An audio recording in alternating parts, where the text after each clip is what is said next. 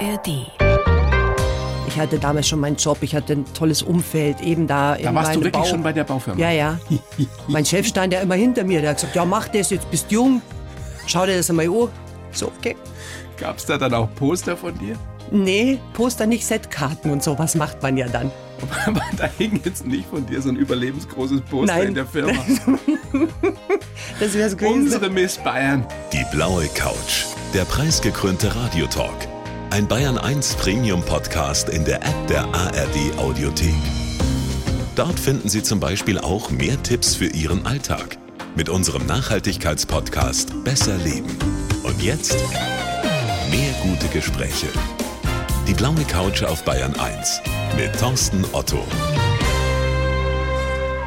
Nicole Heiduger, ich freue mich sehr. Herzlich willkommen auf der blauen Couch. Hallo Thorsten, herzlichen Dank für die Einladung. Wir Schön haben uns hier zu sein. auf Du geeinigt. Das ist Ja. schön. Ja, das ist so ein bisschen vorweihnachtlich. Wir sitzen hier gemütlich bei warmem Wasser. Aber, aber Vanillekipferl haben wir hier stehen. Schau für dich.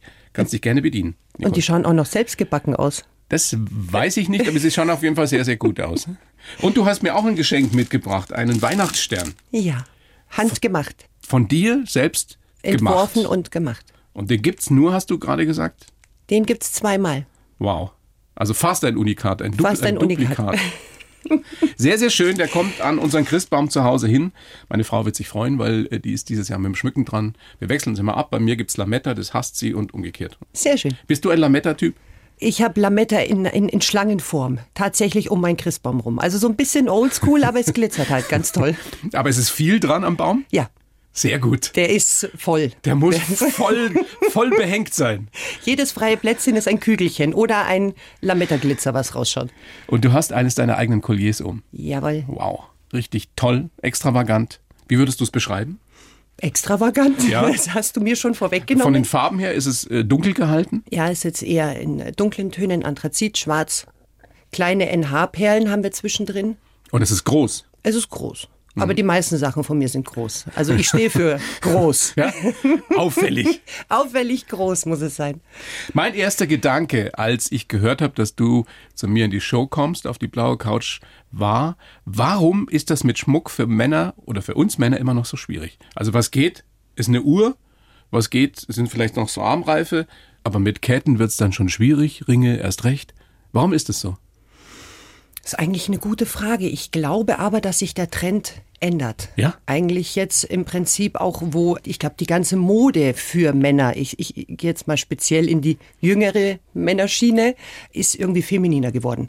Also ich habe tatsächlich auch Shootings mit jungen Männern, die Colliers tragen. Okay. Also ich zeige eigentlich, du bist individuell. Und wenn jetzt jemand sagt, nee, ich möchte aber viel, viel Glitzer haben und es gibt die Männer, dann äh, passt es da auch. Wenn ich aber jetzt zu dir in den Laden kommen würde und mir ein Collier aussuchen würde, würdest du dich wundern, oder? Dann würde ich mich wundern. Dann würde ich eher denken, du kaufst es für deine Frau. Also das. Aber es gibt die Männer, die sich äh, Colliers für sich selber kaufen. Ja. Warum tun wir Männer uns so schwer, uns zu schmücken? Ist das ich- wirklich noch so ein altes Klischee, sowas von früher? Nur das Weibchen, ja, in der Tierwelt, nur Frauen dürfen sich schmücken? Oh, ich weiß gar nicht, aber ich persönlich muss jetzt auch sagen, dass ich es jetzt bei einem Mann vorsichtig ausgedrückt, ich weiß nicht, ob ich den so schmücken darf. Da bin ich auch eher so der Nicht so Klassiker mit. Nein, eher auch wie du sagst, die Uhr und dann vielleicht noch ein schickes Armband Ja. und dann weiß ich nicht. Wie fändest du das, wenn ich jetzt hier mit so einer fetten Goldkette sitzen würde? äh, anders. Interessant würde ich es finden, wenn ich jetzt hier sitzen würde und hätte so eine Pimp goldene Gliederkette um. Da würde ich mir denken, okay. Ich habe kurz überlegt, ob ich mir aus dem Fundus eine leihen soll, um dich zu überraschen. Nicole, ähm, was bedeutet Schmuck für dich? Was ist das für dich? Ja, zehn Jahre eigentlich, oder sind es schon fast zwölf Jahre, stimmt, ist das ja so mein halbes Leben. Also es ist ja, für mich ist es ja kein klassischer Schmuck, sondern es ist ja wie Kunst. Also meine Colliers sind für mich, jedes einzelne ist ein Kunstwerk. Also da verflechte ich mich auch so wie, wie jetzt ein Maler in sein Gemälde. Es hat sicherlich auch was mit Schönheit zu tun oder mit Ästhetik. Klar, Ästhetik und es ist für mich auch, mein Schmuck speziell ist, ist eine, eine Art von Stolz auch irgendwie. Also ich Okay. finde persönlich, dass jedes Collier sehr viel Stolz und auch Selbstbewusstsein ausstrahlt. Also man wird keine Frau mit so einem Collier sehen, die die Schultern hängen lässt. Das wird man nicht erblicken. Sobald du das eigentlich anlegst, ist es automatisch, dass du auch aufrechter bist, weil es gar nicht anders Haltung, geht. ja? ja? vielleicht sollte ich doch mal über ein Collier nachdenken. Aber es geht noch von der Haltung, was ich so sehe. Also Naja. es- Einen sagen so, die anderen so. Du hast ja mit, nicht mit Colliers angefangen, sondern irgendwann mal mit Perlenketten, also selbst gefädelt. Ja, so schlicht habe ich angefangen. Eigentlich in kleinen Schritten mir das angeeignet. Also so diese klassische lange Kette mit einem schönen Anhänger. So hat die Reise begonnen. Und dann irgendwann, das war dann doch zu einfach für meinen Geschmack. Und dann wurde es spezieller. Und dann habe ich angefangen, diese Stränge zu verflechten, nach rechts, nach links. Also so die ersten Colliers. Sag gerne mal, wo man gucken kann. Wir sprechen jetzt über Colliers und Perlenketten und vielleicht tut der eine, die andere sich schwer damit, sich das vorzustellen. Deine Website? www.nicole-heiduger.de Heiduger mit AY. Mit AY, Heiduger. genau. Oder einfach auf Google, da wird's Nicole Heiduger und dann kommen so viele große Ketten. Also der Name steht einfach für ausgefallene große Ketten. Du hast inzwischen dein eigenes Label, deine Mhm. eigenen Kollektion, deinen eigenen Laden sowieso. Diese aufwendigen Colliers, die werden ja auch von Promis getragen. Mhm. Die sind auf den Covern von großen Modemagazinen drauf. Das war ein weiter Weg, oder? Ja. Ich weiß, dass dieser Markt extrem umkämpft ist. Wie schafft man sowas? Oder wie hast du es geschafft? Also auf jeden Fall musst du Durchhaltevermögen haben. Du musst durchhalten, weil es kommen so viele Hoch und Tiefs und du willst auch, glaube ich, gefühlt einmal im Jahr hinschmeißen, weil du sagst, jetzt mag ich nimmer. Weil du dann einfach, du hast ja deine Träume, deine Ziele, aber du kannst die Ziele nicht so einfach umsetzen. Also es ist schon Arbeiten, Disziplin, Durchhalten und irgendwann kommt der erste kleine Erfolg. Und mit dem ersten kleinen Erfolg geht's einfach die Treppe so ein bisschen hoch, sage ich mal. Irgendwann muss die Erste oder der Erste mal so ein Collier kaufen. Was hilft dabei, wenn, ich stelle mir mal vor, du kennst Promis und dann sagt Mhm. vielleicht die eine, ich trag das mal und dann kaufen die Leute das. Ist es so einfach? Also so einfach nicht, aber du brauchst definitiv die Promis, die es auch tragen. Das gehört dazu. Das ist einfach so. Weil die Leute schauen schon, weil natürlich bist du auf dem roten Teppich auch immer ein bisschen extravaganter gekleidet.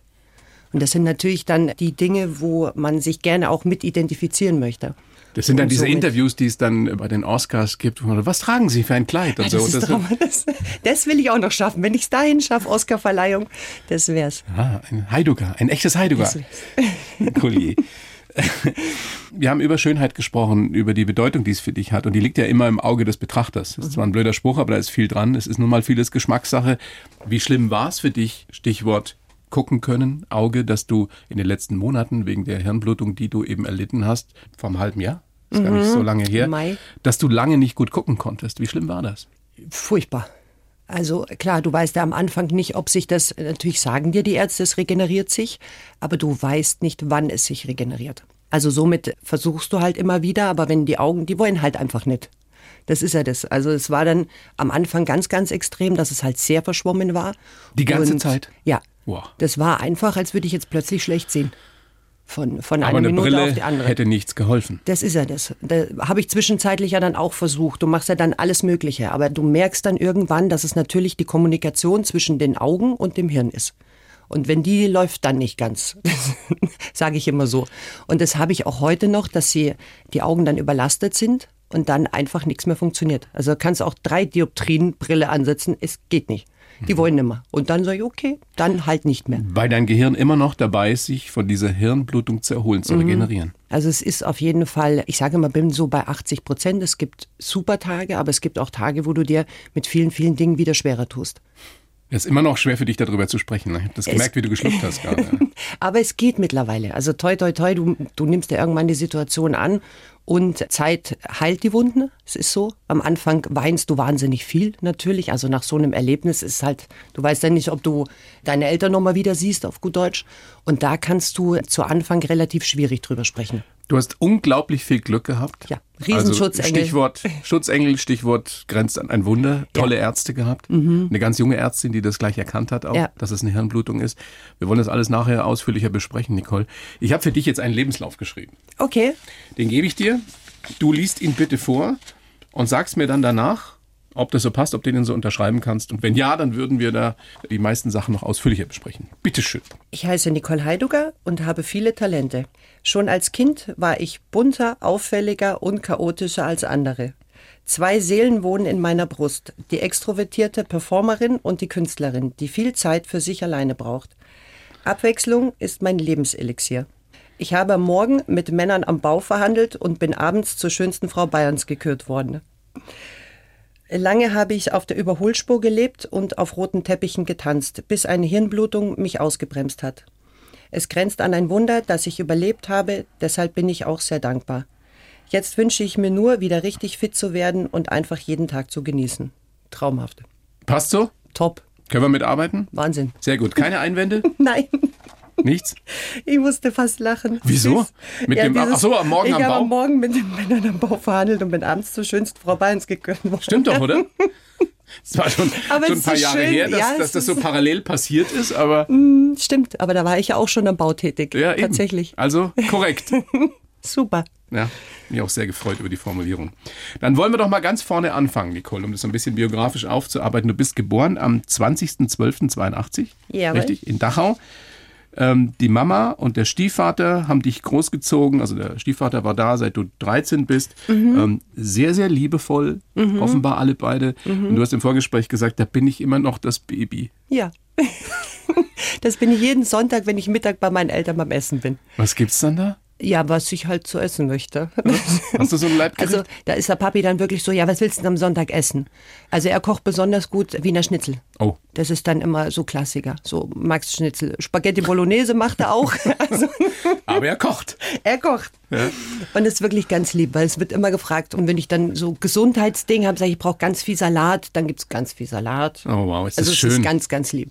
Und ähm, Stiefpapa, ich habe es ja schon angesprochen, aber du Mhm. sagst Papi. Ja, Den leiblichen Vater gibt's den? den gibt's, aber der war tatsächlich, bevor ich das erste Lebensjahr erreicht habe, schon weg. Das heißt, du hast der- zu dem auch gar keinen Kontakt. Nein, da ist auch kein Interesse Auch wirklich da nicht? gewesen. Ja, man hat sich dann schon mal kennengelernt, aber du hast einfach gemerkt, das ist es nicht mehr. Da war ich schon zu alt. Das war tatsächlich kurz nach meinem 20. Geburtstag. Aber da bist du erwachsen. Du hast deinen Lebensweg, du hast, das ist alles liegt hinter dir und dann sitzt jemand vor dir, der dann sich in eine Position begibt, was nicht mehr passt. Und es fehlen ja 20 Jahre. Und genau. Und er war ja hat 20 nicht, Jahre lang nicht dein Papa, er war ja nicht da. Genau, und das hat auch nicht funktioniert. Und auch vom Wesen her habe ich gesagt, nee, das funzt nicht. Ich weiß zwar, wo ich das große Mundwerk her habe, das habe ich dann bemerkt tatsächlich. Aber ansonsten habe ich gesagt, nee, das war vielleicht ganz gut, dass ich da anders erzogen worden bin. Aber du bist damit fein und du trauerst Ja. da auch niemandem oder nichts nach? Nein, das, hat mein Stiefpapa, glaube ich, sehr, sehr gut ersetzt. Der hat mich da wie seine Tochter aufgenommen und auch so behandelt. Also Und er ist auch der Papi, wie du gesagt Ja. hast. Ja, das ist schön. Du hast selber gesagt im Vorgespräch, zitiere nur, ich war kein Vorzeigekind. ab und zu schon. Was mich zu der Frage bringt, was konnte man denn an dir nicht vorzeigen? Nee, ich sage mal, also ich hatte immer eine sehr, sehr gute Erziehung, haben die, äh, so haben die Lehrer gesagt. Ich war immer sehr freundlich und höflich. Und höflich, freundlich, immer Anstand. Aber ich war halt so ein bisschen Banause einfach, so wie man als Kind halt ist. Oder hab mal Schule geschwänzt oder, weißt du, halt nicht die sinnvollsten Dinge gemacht. Mich ins Jugendzentrum geschlichen, hinterm Haus geraucht. warst ein wildes Mädchen. Weißt du, so ungefähr, ja. Wie sahst du aus? Also hübsch, logisch, klar. Und äh, frisurmäßig? Wobei ich mich damals noch gar nicht so hübsch fand, wenn ich mir das ab und zu anschaue.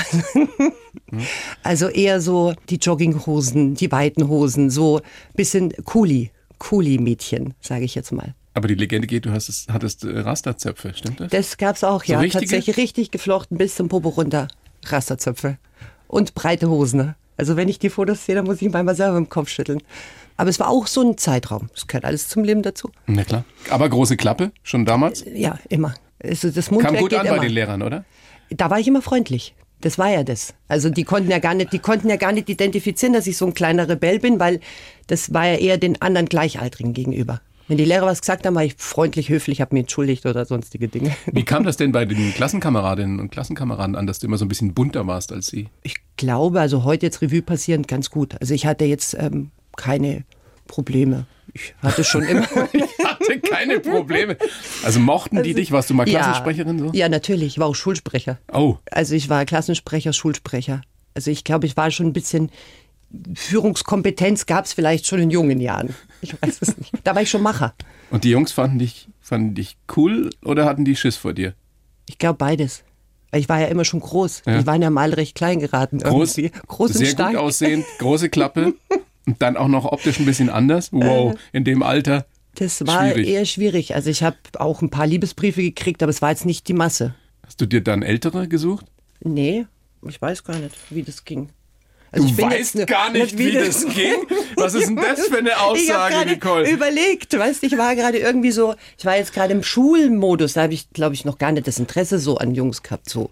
In dem Alter, wo ich jetzt gerade geistig war. Wo bist du denn, in welchem Alter? Siebte, achte Klasse so. Und neunte, zehnte dann? Ich glaube, da ging es vielleicht dann schon los. Ich, Max drüber nicht reden. nein, doch, ich überlege. Ich, ich, glaubst du mir, ich sitze gerade da und überlege, wann war ich denn das erste Mal so richtig verliebt? Dann. Ja, und? Ah, das war erst mit 16. Ist aber spät. Ja, Also für- so für richtig ein verliebt, dass ich mich jetzt so zurückerinnere. Also, ja, klar fand ich jetzt hier Michael Jackson toll oder Sylvester Stallone toll. Ja, das war so, weißt du, aber Was für eine Kombi, kein- Michael Jackson und Sylvester Stallone. Sehr schön. aber kein Klassenkameraden. So. Was sehr, sehr spannend ist oder was ich sehr, sehr spannend fand bei dir, dass du offensichtlich auch noch eine ganz andere Seite schon damals hattest. Eine sehr introvertierte Seite, auch eine sehr intellektuelle Seite. Hast unwahrscheinlich gerne Schach gespielt, auch Schachturniere bestritten. Wie hast denn du das für dich zusammengekriegt, dass du auf der einen Seite so eine Performerin warst, ja, nach draußen, große Klappe, und dann gleichzeitig aber so eine, die Zeit für sich braucht und, und still und leise auch sein kann? Also in jungen Jahren, glaube ich, nimmt man das gar nicht so wahr, weil da denkst du ja nicht drüber nach, dass du eigentlich hier gerade unterwegs bist und dann musst du aber nach Hause und brauchst wieder deinen Ruheraum. Das bemerkst du erst, wenn du wirklich erwachsen wirst und dann diese Ruhe immer mehr benötigst auch und wirklich sagst, ah ja, okay, aber jetzt, jetzt gehe ich in meinen, in meinen Ruhepol über. Von Performance zu Ruhemodus. Und diese Abwechslung hast du gebraucht und brauchst Ja, bis heute die wahrscheinlich. brauche ich bis heute. Das ist wirklich, das mit dem Schachspielen war damals einfach auch so aus der, hat mir mein Stiefvater eben beigebracht. Der hat dann mir Schachspielen beigebracht und ich fand das super. Und dann gab es eben so Schulturniere und dann habe ich gedacht, na gut, probiere ich es mal. Spielst du noch? Ich habe jetzt tatsächlich, wo das jetzt auch mit der Krankheit war, habe ich gesagt, gut, wie kann ich mein Hirn eventuell in andere Sachen wieder besser ausbilden? Und da habe ich gesagt, weißt du was, ich fange Schachspielen wieder an. Und dann bin ich jetzt mal zu dem Schachverein, wo ich halt als Kind auch war und habe mir das mal angeschaut und mir gedacht, ja cool. Und das wieder funktioniert an. auch. Ja, es funktioniert, aber ich bin im Moment noch nicht gut. Also das, da muss ich noch dran. Ich habe auch gleich Bücher dazu gekauft, weil wenn, Aber dann muss ich das ja was mit der. Hirnblutung zusammen oder ist das einfach eine Frage dessen, dass du jetzt über 20, 25 Jahre nicht mehr gespielt hast? Das weiß ich nicht. Es könnte jetzt beides sein. Ich, ich könnte es ja auf das eine schieben. Vielleicht ist es aber auch einfach nur, dass ich sie 20 Jahre habe versauern lassen. Ne? Aber ich denke auf jeden Fall ist es gut. Weil das mit dem Lesen natürlich, weil klar, Lesen ist jetzt auch gut fürs Hirn, aber wenn du sehr viel liest, dann streiken mir die Augen irgendwann. Das ist halt Mhm. so ein bisschen das, wo ich gedacht habe, was kann ich alternativ machen? Du hast im Vorgespräch gesagt, meine Mama ist eine Löwenmama, Mhm. die immer hinter mir stand. Wie war das denn für die Mama und auch für den Stiefpapa, als das war der Muttertag 2023, als Ja. du diese Gehirnblutung erlitten hast? Das war ja erstmal gar nicht klar, was da, was da los ist. Du hast einfach Kopfweh gehabt, oder? Ja, ja, ich hatte aber tatsächlich solche Kopfschmerzen, dass du spürst, dass da was nicht stimmt. Also Ah, du es wusstest ist- das gleich. Ich, ganz am Anfang habe ich noch angezweifelt. Das war wirklich, ich habe dann ein Schmerzmittel erstmal genommen. Das war von kam, jetzt auf gleich? Das kam in der Sekunde. Also es war auch kein, es war einfach da. Puff, aus dem Nichts. Und dann denkst du, wow, was ist denn das jetzt? Und der Schmerz ist halt so extrem. Also es ist wirklich ein Schmerz, dass du sagst, du willst am liebsten sterben. So ein Schmerz ist das. das Der kann man die ganze nicht, Zeit da war. Der die ganze Zeit da war. Dann habe ich schnell eine Schmerztablette genommen. Ich hatte da wirklich schon, wahrscheinlich unterbewusst, schon 112 ins Handy eingegeben. Ich habe mir gedacht, ich weiß nicht, irgendwas passt da Mhm. nicht, irgendwas passt da nicht. Hast du es deinen Eltern gleich gesagt? Nein, ich bin erstmal ins Krankenhaus. Die wussten gar nicht, was Nein. los ist. Und wenn ich dir die Geschichte jetzt erzähle, also ich habe wirklich nie an übermenschliche Sachen oder sowas geglaubt. Bis zu dieser Nacht tatsächlich. Weil ich wollte natürlich, wusste nicht, was los ist. Meine Mama eben, die Löwenmami, die kriegt einen Herzinfarkt, wenn mit ihrem Baby was ist. Dachte ich mir, okay, fährst ins Krankenhaus. Ich kam in dieser Notaufnahme an und die Dame war auch gleich eben, gut, röntgen müssen wir. Ähm, Eine junge Ärztin. junge Ärztin, die auch gleich, trotzdem, dass ich ja bei Bewusstsein war und mit der auch noch sprechen konnte, gesagt hat, okay, was können wir jetzt als allerschnellstes machen? Wir müssen röntgen, weil wenn das Schlimmste, also die Einblutung wäre, würden wir das da sehen. So. In dieser Zeit war ich ja noch auf dieser Liege. Ich hatte meinen Eltern ja nichts gesagt. Meine Mami hat aber mit mir so eine verkoppelte App, dass sie halt immer schauen kann, wo ich bin. Es war in der Nacht um halb eins. Und bei meinen Eltern hat zu Hause das Telefon geklingelt. So, ich habe nicht angerufen. Wir wissen bis heute nicht, wer angerufen hat. Aber es hat um halb eins das Telefon Du bist geläutet. sicher, dass du das nicht warst Ja, ich und hab dich sogar nachgeschaut. Du warst nicht, Nein, definitiv ich habe sogar nachgeschaut, weil ich gesagt habe, es gibt's ja nicht. Ja. Und auf einmal klingelte, wie ich da in der Notaufnahme war, klingelt mein Handy und meine Mama rief an. Weil sie gedacht hat, du hast sie angerufen. Nein, weil sie diesen Anruf bekam in der Nacht und dann war sie natürlich nervös. Dann ist sie gleich raus aus Also dem da war Bett. aber niemand dran am, am Telefon. Nein, oder? sie hat irgendwelche Stimmen gehört und das war's. Und dann hatte sie Angst und ist zu ihrer Handy-App gegangen und wollte schauen, wo ich halt bin, ob ich schön brav daheim im Bett liege und schlaf. Und dann kam in der Handy-App Helios Amper Klinik Dachau. So hat meine Mutter das erfahren. Sie hatte schon geschlafen. Ja, ja, die haben geschlafen. Es war halb eins in der Nacht am Sonntag. Und dann natürlich meine Mama mich angerufen und sagt zu mir, bist du im Krankenhaus? Und ich so, ja. Also es war auch keine Fragestellung irgendwie. Also ganz komische Situation. Sie so, ja, ich komme jetzt. Also es war einfach heftig. Da denkst ist, du wirklich, wer gekommen, hat ja. dort angerufen? Weil die haben so ein altes Telefon, weißt wo ich sage, Mama, du musst das nachvollziehen können. Ich will wissen, wer da angerufen hat. Weil Kann ich hatte, nicht. nee. Jetzt liegst du da. Ja. Hast wahnsinnige Kopfschmerzen. Es steht dann fest, es ist eine Hirnblutung. Mhm. Und dann? Dann, dann laufen dir die Tränen. Also dann kommt die Angst. Da warst natürlich. du die ganze Zeit bei Bewusstsein. Ja. Also ich war konstant bei Bewusstsein. In der Minute, wenn die natürlich sagen, okay, wir haben eine Einblutung im Kopf, dann ist da auch Emergency Room. Also dann ist da, vorher ist ja alles noch ein bisschen gediegener, weil sie ja das nicht wissen, aber dann ist wirklich so nicht mehr bewegen, sofort diese Blutstoppermittel, was sie dann angeschlossen haben und dann bist du auch gleich in der Intensivstation, Überwachungsstation mit tausend Kabelchen und tausend Zeug. Und da durfte dann, meine Mutter kam ja ins Krankenhaus, aber die durfte da auch nicht hin. Jetzt hast du aber offenbar wahnsinnig Glück gehabt, mhm. gute Ärzte sowieso, weil es musste ja auch nicht operiert werden. Genau. Sondern was ist passiert? Die Blutung hat gestoppt, bevor der Druck im Kopf zu groß geworden wäre. Und die Ärzte haben gesagt, das gibt es eigentlich gar nicht. Die haben tatsächlich gesagt, also O-Ton war, es war eine Laune der Natur und es war ein Wunder der Natur, wie es aufgehört hat. Das ist so die, die medizinische Erklärung zu meiner Hirnblutung. Sagst, haben die dir okay, das gleich gesagt? die Blutung ist gestoppt? Ja, also die haben halt natürlich hast du immer noch das Risiko, mhm. aber du bist ja die ganze Zeit an diesen tausend Millionen Sachen angeschlossen und bist ja auch in so einer Aufrechtlage und pipapo, also die beobachten dich ja da jede Minute. Und dann kam nichts mehr. Und in dem Moment war auch klar, du wirst das überleben. Ja, also mehr oder weniger, so weit denkst du in der Minute gar nicht, weil du bist so unter so einem Angst, Anspannung, du versuchst ja ruhig zu bleiben, dir laufen trotzdem die Tränen, weil du nicht weißt, ist einfach Überforderung dann. Aber die haben dir nicht gesagt, das ist, hier geht es jetzt um Leben und Tod. Nee, das sagen die dir so nicht. Also das wäre dann noch schlimmer. Also, naja, das ist Entschuldigen Sie, bitte Meinung. Da ist immer einer, der sagt, hier geht es jetzt um Leben und Nein, Nein okay, toll, war vielleicht toll, ein bisschen naiv. Aber die sagen dir schon auch danach, dass du die Ruhe, also dass du komplett Ruhe bewahren musst, weil das sehr schnell nachbluten kann. Also das hätte auch wieder in Anführungszeichen aufgehen können. Wir sprechen über welchen Zeitraum von dem Eintreten dieses wahnsinnigen Schmerzes bis hin zu die Blutung ist gestoppt? Stunden? So weißt du gar jetzt, nicht genau? Nee, ganz genau tatsächlich weißt du das nicht, weil das auch wie so ein Film an dir vorbeiläuft. Du bist wirklich wie in Emergency Room, jetzt läuft hier irgendeine Serie und du bist der Hauptdarsteller und es läuft so vorbei an dir. Zwischen Angst, Tränen, äh, stark sein, alles wird gut, bis, also es ist. Jetzt hörst du, die Blutung ist gestoppt.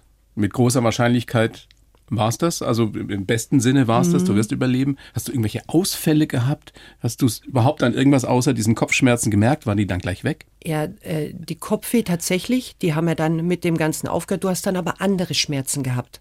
Also ich hatte von dem einen Kopfschmerz, ich konnte den Kopf zum Beispiel dann nicht mehr bewegen. Also das waren, wenn ich den bewegt habe und scheinbar das irgendwie auf irgendeinen Nerv gedrückt hat, waren das so stechende Schmerzen, das ging durch den Körper. Also das war schon heftig. Rechtes Bein, rechter Arm. Also da waren am Anfang schon massive Einschränkungen. Also auch aufstehen oder sowas, no way, äh, darfst du ja nicht aufstehen.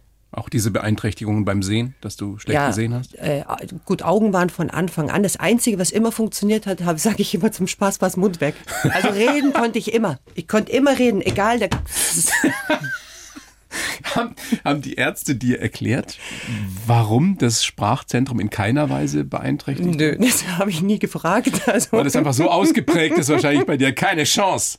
Wirklich, da also da kommt muss keiner ich, ran. Da muss ich heute noch lachen, weil ich mir gedacht habe, der Arzt dann so, ja, die und die Untersuchung und ich habe dann auch noch mit dem diskutiert, obwohl ich ja schwerst krank war, weißt ich so, ja, aber muss das sein, weil wir haben ja die und die, also die haben sich gedacht, die Frau ist tough.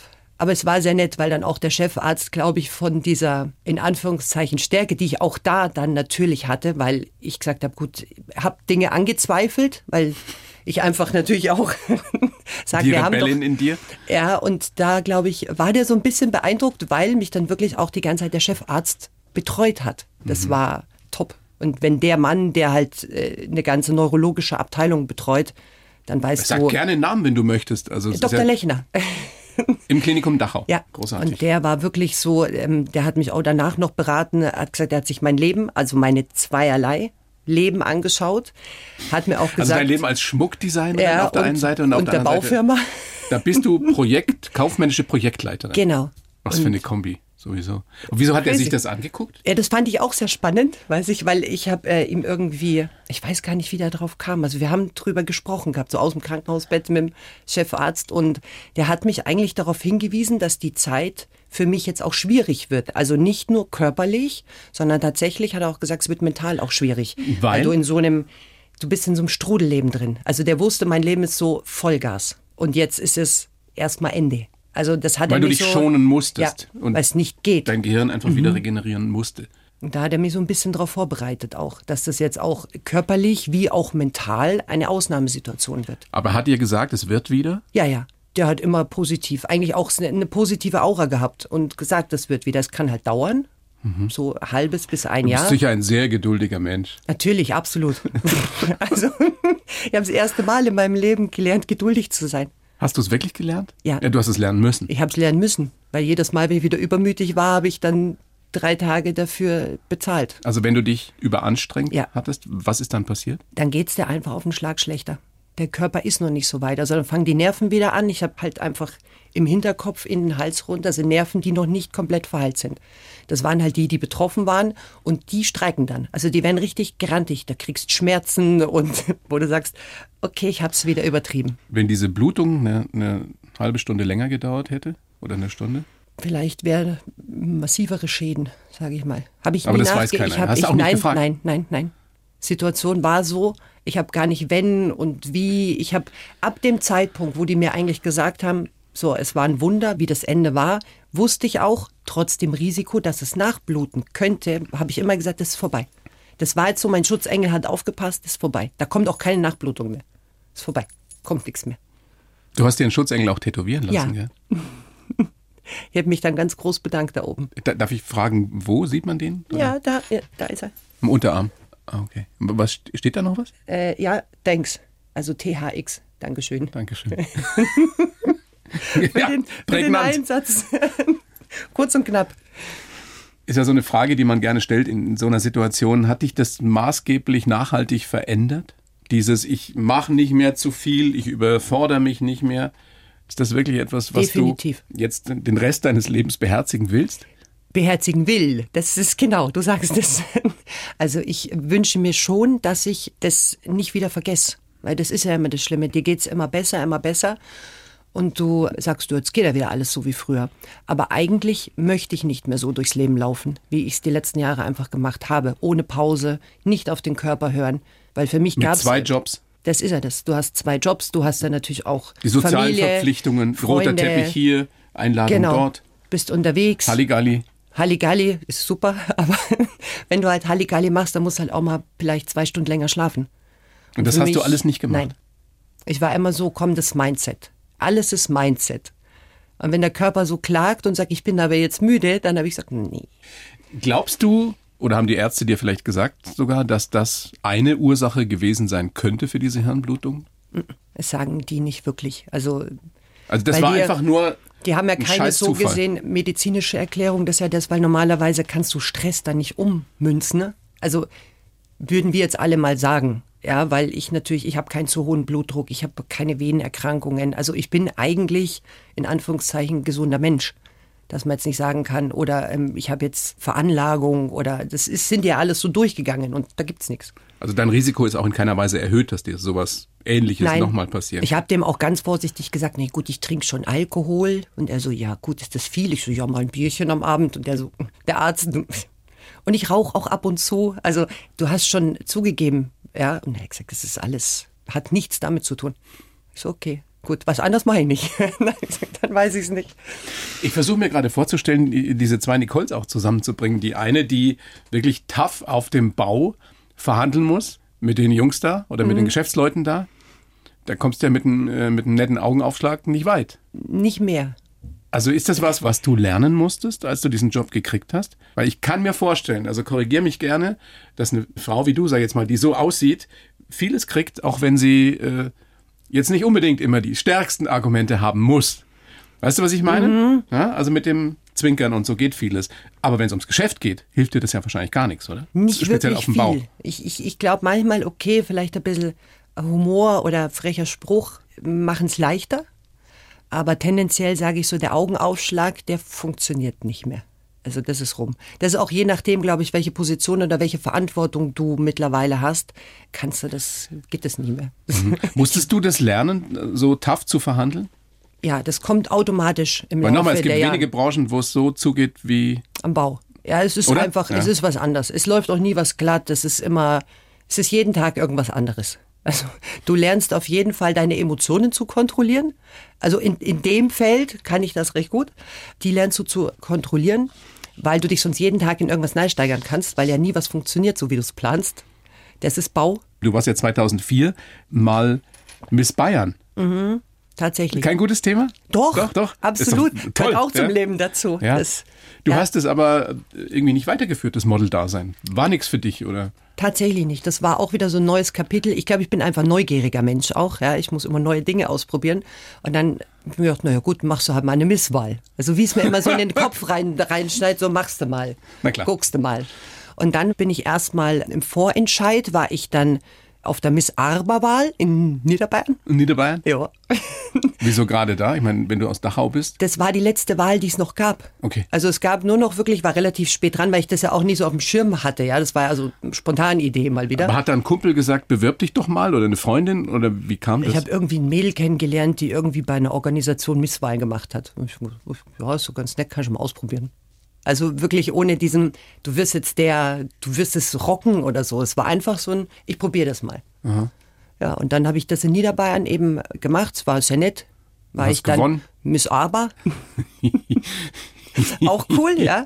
Ja, können auch nicht viele von sich sagen, dass sie mal Miss Arber waren. Und dann durfte ich bei der Miss Bayernwahl teilnehmen. Und die war, glaube ich, relativ schnell drauf, weil das waren zwei Wochen danach, war eben schon die Miss Bayernwahl. Aber das ist ja schon eine große oder relativ große Geschichte. Und dann wirst du Miss Bayern Ja, das war wow. und dann hast du gesagt, das war's jetzt. Jetzt Wow. habe ich Nee, da habe ich erst mal auf meiner Wolke geschwebt, ja.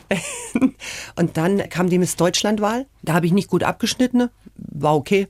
Also hatte mir einen Fuß verletzt, die Atmosphäre war anders. Also du hast da einfach gemerkt, also Model sein, Misswahlen, das ist nicht so einfach, wie es scheint. Du musst dich damit abfinden, dass du wirklich nur noch auf deine Optik reduziert wirst. Und das war einfach damals schon nicht meins. Ich hatte, Aber die betonen doch immer, dass es da auch um die Ausstrahlung und den Charakter geht ja, und sowas. das ist, du läufst in deinem Bikini vorbei und ja, und wirst bewertet.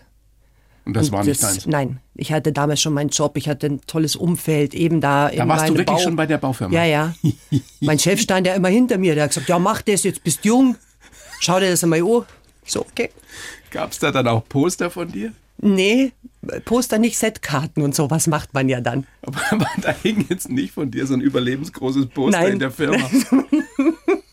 Das wäre so gewesen. Unsere Miss Bayern. Nee, also mein, mein Seniorchef war schon ein bisschen stolz damals, war Ja, sehr klar. nett. Aber ich habe auch im ersten Interview gesagt, also es war schön und ich danke auch ihm, dass, weil du brauchst auch jemand, der dich da ja auch supportet und sagt, hey, kein Problem, dass du jetzt zwei Wochen nicht ins Büro kommen kannst, weil du halt deine Faxen da im Kopf hast. Ja.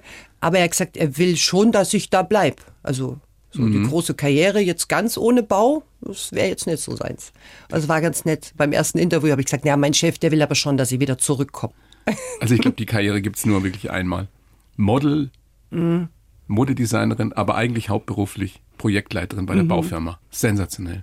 Gute Das Kombi. zeigt, das zeigt, was heute möglich ist. Ja? Ja. Was, was Und man eine muss tolle alles Frau leben. man muss, man muss einfach, wenn du was fühlst, dann musst du es machen. Es ist so, wenn du denkst, probier's, wenn es am Ende nichts war oder keinen Spaß gemacht hat, aber du kannst irgendwann auf dein Leben zurückschauen und du kannst sagen, schau, was ich alles gemacht habe. Du kannst Geschichten erzählen Mhm. aus dem Leben. Darum geht's um die Geschichten, die Mhm. man, die man erinnert und erzählen kann. Durch diese Erfahrung, dass du fast gestorben wärst, Mhm. lebst du auch in irgendeiner Weise anders? Also klar, du hast jetzt gesagt, du machst ein bisschen langsamer. Bewusster vielleicht oder, oder genießt du mehr? Mhm. Auch Kleinigkeiten? als war ich tatsächlich, ja, wobei, jetzt muss ich fast nachdenken. Ich bin noch mehr fixiert auf meine Familie und meine besten Freunde. Das merke ich, das ist mir auch in der Zeit sehr bewusst geworden. Also, weil du natürlich in dieser, du bist ja schwach und alles und da hast du wirklich nur einen ganz, ganz kleinen Kreis an Menschen um dich rum, die bei dir sind. Und, da, die auch da sind, wenn du sie wirklich brauchst. Also ich muss sagen, ich hatte viele Next-Freundeskreis, die auch wirklich ihre Hilfe angeboten haben. Also ich habe sehr, sehr viel Nachrichten bekommen, Blumen, Karten, Geschenke, Traum. Da, wenn du drüber nachdenkst, wo Kinder was gebastelt haben für dich und so. Also wirklich so viel in dieser Genesungszeit, dass du sagst, war einfach, einfach schön zu sehen, wie viele Leute an dich denken und auch wirklich sich Mühe machen und aber du merkst einfach, dass deine Familie und deine engsten Freunde das sind, was dein Herz am allermeisten berührt. Und das ist heute so, dass ich sage, nee, ich gehe jetzt vielleicht, denke ich, nicht auf die Party. Ich fahre lieber in der Früh um acht zu meinem Patenkind.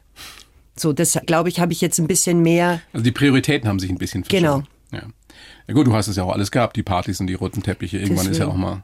Kann man ein bisschen runterfahren. Immer, immer das Gleiche. mit den gleichen Nasen. Aber ein bisschen was, ein bisschen muss das schon bleiben. Ein bisschen was geht immer. Das sei dir gegönnt. Also, du willst jetzt wieder 100% fit werden. Mhm. Das wird einfach noch ein bisschen dauern wahrscheinlich. Mhm. Brauchst du noch ein bisschen Geduld. Dann willst du dein Leben genießen. Und äh, zu, zu einem Leben, das man so richtig genießen kann, gehören ja oft auch zwei dazu. Also, weißt du, was ich meine? Also ja, klar. Das, das hast du, glaube ich, auch im Vorgespräch gesagt. Du würdest dich gerne mal wieder so richtig, richtig doll verlieben. Ja, ich, ich glaube, das ist schwierig, weil je mehr Boss-Lady, desto schwieriger wird es da draußen. Ich, ich möchte dir nicht widersprechen. Ich kenne viele meiner Geschlechtsgenossen, die, wenn sie einer Frau wie dir gegenüberstehen, feuchte Hände kriegen und sagen, ja, das ist mir alles. Bisschen zu viel. Ist das wirklich immer ja, noch so? Ja. Das ist tatsächlich so. Also es ist. Weil wir Männer so blöd sind und immer, immer irgendwie, keine Ahnung. Dabei muss man ja wir immer. Männer, aber viele, viele Männer wollen immer noch eine Frau, der sie sagen können, so, so, da geht's lang, ne? Ja, und vor allem, du musst ja mal, das ist ja immer, dass du bist da nach außen ja auch eine andere Person, wie ich jetzt zu Hause chillig in meinen vier Wänden bin. Also du bist ja nicht 24-7 Bosslady. Du bist ja auch ein bisschen zerbrechlicher, vielleicht anhänglicher. Also du bist ja auch, ist ja auch andere Genauso wie wir Männer im Übrigen auch. Ja, eben. Ja. Das wird sich ja ergänzen, bloß es kommt ja nie so weit, weil das ist dann schon ab diesem Kennenlernen und wenn die dann das Leben auch sehen, dann sind viele dann so weg. Ich sage mal, okay, gut. Dann seid halt dann, weg. dann war es auch nicht wert. Dann, genau. Wer nicht will, der hat schon. So schaut's aus. Kriegt's auch nie. Und ich bin ja eigentlich, eigentlich, sagt man, bin ich ja sehr, sehr happy alleine. Also ich bin jetzt kein einsamer Mensch sage ich jetzt mal so, vom, vom Gefühl her. Ich wünsche es dir trotzdem. Ja, das und kommt da draußen, noch. Der, der, der läuft kommt. irgendwo, läuft einer rum, der, der nicht verkehrt ist und der, der damit klarkommt mit der Boss Lady. Ja, der kommt noch. Ich habe ihn schon bestellt beim, Uni, beim Universum, aber das braucht halt, weißt du, die guten Dinge oh kommen Gott. immer zum Schluss. Ich kenne nur Leute, die einen Parkplatz bestellen beim also, Universum. Aber jetzt den richtig guten Typen. Na, vielleicht klappt's ja. Ich wünsche es dir. Dankeschön. Nicole, vielen herzlichen Dank für das Gespräch. Dankeschön. Und äh, ja, Genesung, soweit das noch nötig ist. Mhm. Und alles Gute für die Zukunft. Vielen, vielen Dank, Thorsten. Die Bayern 1 Premium Podcasts. Zu jeder Zeit, an jedem Ort. In der App der ARD Audiothek und auf bayern1.de. Bayern 1 gehört ins Leben.